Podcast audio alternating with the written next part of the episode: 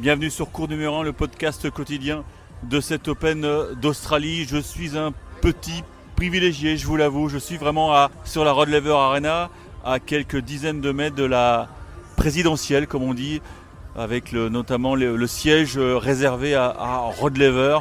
Euh, le grand champion australien qui est arrivé il y a quelques jours en Australie, puisqu'on sait qu'il habite en, Californie. Donc euh, euh, je suis sur le cours. La journée vient de s'achever. Il est 1h30 du matin. La première chose que j'ai envie de vous dire, c'est que on connaît deux affiches des demi-finales de cette édition 2024. Ce sont deux blockbusters. Sinner Djokovic chez les garçons, Zabalenka Goff chez les filles. Ce sera la revanche de la finale de, de l'US Open remportée par l'américaine. C'était une journée très longue. Il y a même eu un début de polémique parce que on va vous expliquer la faute à qui? La faute peut-être à, Coco Gauff qui a mis trop de temps pour battre euh, Diana euh, Rastremska, l'Ukrainienne, match qui a duré plus de 3 heures, 7-6, 6-7, 6-2. L'Américaine a servi pour le match dans le deuxième. Elle s'est un petit peu perdue, elle a commis un nombre de faux directs incroyables, notamment côté coup droit. Ça a failli lui coûter cher, même si après une pause fraîcheur, elle est repartie au combat. Elle s'est euh, très vite euh, mise à l'abri face à, une, joueuse qui prend beaucoup de risques, on le sait. Donc Coco Gauff euh, a fini son match très tard. Et donc Novak Djokovic et Taylor Fritz sont entrés sur le cours en milieu d'après-midi. Et ce qu'il faut dire, c'est que aujourd'hui c'était un hot day. Il faisait très très chaud, plus de 30 degrés à l'ombre, en plein soleil. Vous imaginez l'ambiance, l'atmosphère surchauffée. Et ça a failli jouer des tours à, Novak Djokovic qui, on le sait, apprécie pas trop la chaleur, surtout quand, on sort d'un petit rhume, qu'il a été vraiment euh, sollicité physiquement par euh, Taylor Fritz. Ça a été un match dantesque, très très long. Taylor Fritz peut sûrement avoir des regrets parce que finalement, vous savez, il s'incline en, 4-7, mais il s'est procuré quand même deux balles de première manche, deux balles qui auraient peut-être pu changer la face de ce quart de finale. Mais Djokovic en est sorti avec cette emprise mentale qui n'en finit plus d'impressionner ici à, Melbourne. Il avait déjà été euh, fabuleux dans le Money Time face à Popirine en sauvant des balles de, 2-7 à 1 contre lui. Là, il a senti la menace, il a sorti le grand jeu, il a peut-être été aidé par un Taylor Fritz un peu fébrile. Mais une fois qu'il a pris ce premier set, Djokovic eh bien, a pu se relâcher un petit peu, même si euh, il était cueilli à froid avec un break réalisé par euh, Fritz dans la deuxième manche. Donc Fritz est revenu à une manche partout. Et là, on s'est dit attention, attention, on tient peut-être la sensation de ce tournoi.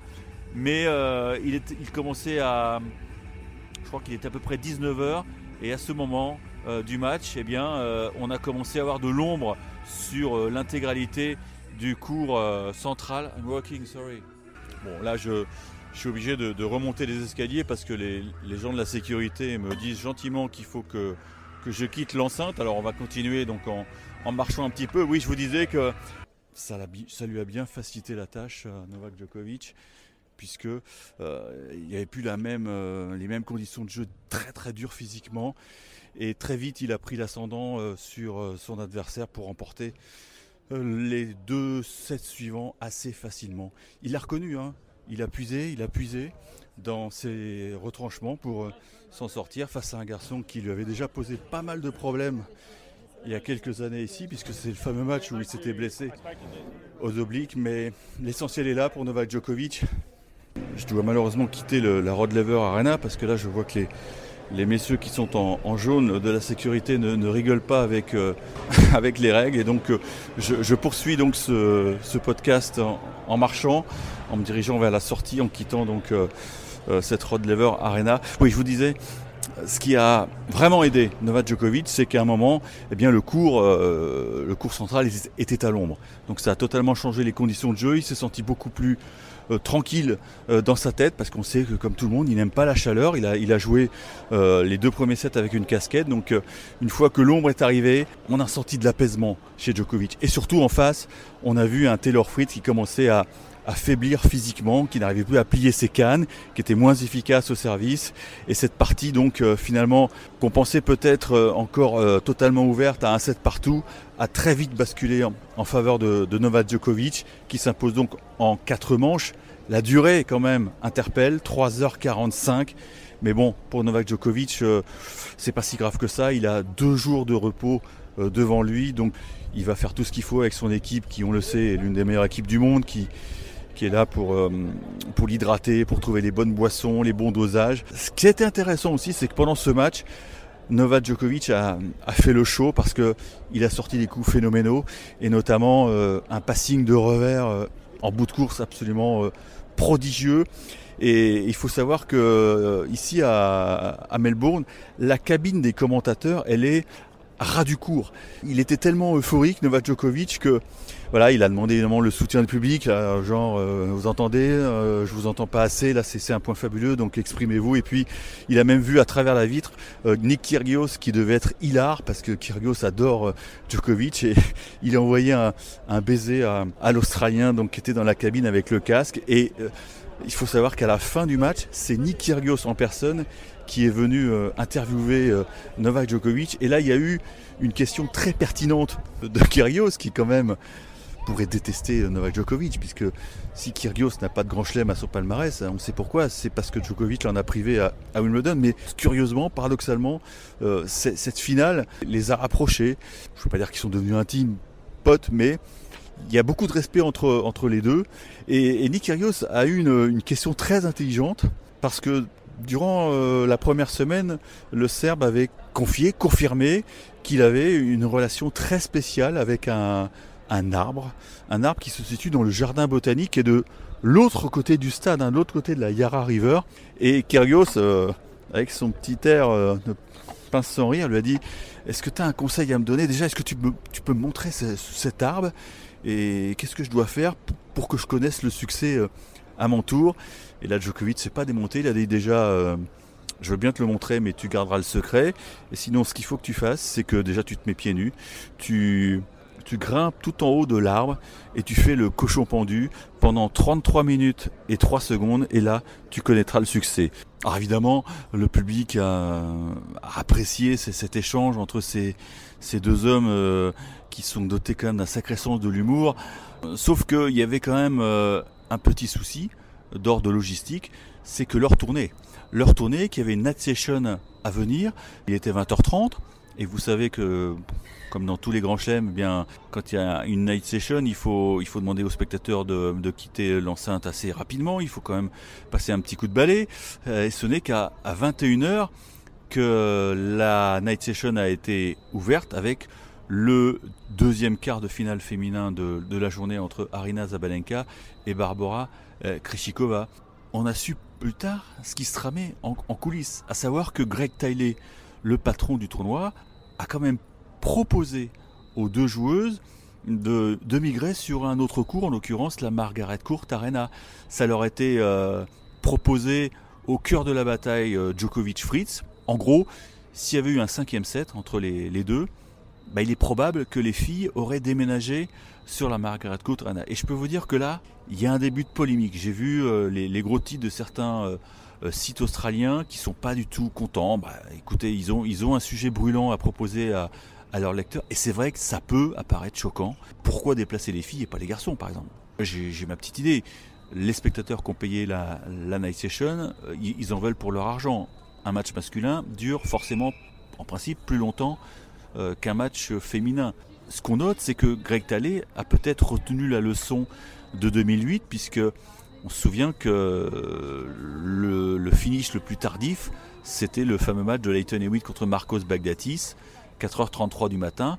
Pourquoi? Parce qu'il y avait eu des matchs interminables en journée et que Greg Talley, à l'époque, avait proposé à Venus Williams et Sania Mirza, qui étaient les filles qui devaient ouvrir la Night Session, de déménager sur un, sur un autre cours vent debout, les deux joueuses et la WTA s'étaient insurgées de cette proposition qu'ils estimaient irrespectueuse. Donc ça avait fait polémique et finalement bah, on connaît l'histoire hein. et ça peut paraître indécent de faire débuter un, match euh, à, 22h ou 23h mais euh, le, marathon entre Bagdatis et, et euh, bah, reste un, marathon historique une marque. Et peut-être que Greg Talley ne voulait pas subir les, critiques cette année. Heureusement, Marina Zabalenka est une fille euh, qui avait compris le, problème. Elle a rangé les bidons. Elle a bouclé l'affaire en 1h11. Et euh, Sinner et Roublev ont pu se présenter euh, sur la Rod Lever Arena à un horaire, on va dire, un peu plus décent. Ça aurait pu être une bataille en 5-7, ça n'a pas été le cas. Sinner a été suffisamment costaud pour boucler l'affaire en, en 3-7 et, finir à, 1h21 du matin. Mais ça a été un match assez fantastique parce que ces deux-là se sont livrés une, bataille absolument incroyable. Ça, frappait dans tous les sens, ça prenait la balle très très tôt. Il y avait une pureté dans, les frappes. Roublev peut-il avoir de Oui, oui, il peut avoir de puisqu'il a mené 5 euh, points à 1 dans le tie-break du deuxième set. On voyait son clan, avec notamment Fernando Vincente, qui était debout, qui vraiment y, croyait. Mais finalement, Sinner, après le petit changement de côté, il a aligné 6 points d'affilée. 6 points d'affilée. Et pas des fautes. Hein. Les points, il est allé les chercher. C'était vraiment un, travail de, pro. Et, quand il a bouclé la deuxième manche, il a eu un, geste un petit peu à la Leighton Hewitt, genre euh, j'enfonce le clou, j'enfonce le clou. Oui, il avait pris l'ascendant sur, euh, sur son adversaire. Et la troisième manche a été assez simple pour euh, Yannick Sinner, donc, qui se qualifie pour, pour sa première demi-finale ici à Melbourne. On a forcément une pensée pour Andrei Roublev, parce que cette stat, ce sparadrap qui lui colle à la peau est à peine croyable. Il a perdu ce soir son dixième quart de finale consécutif.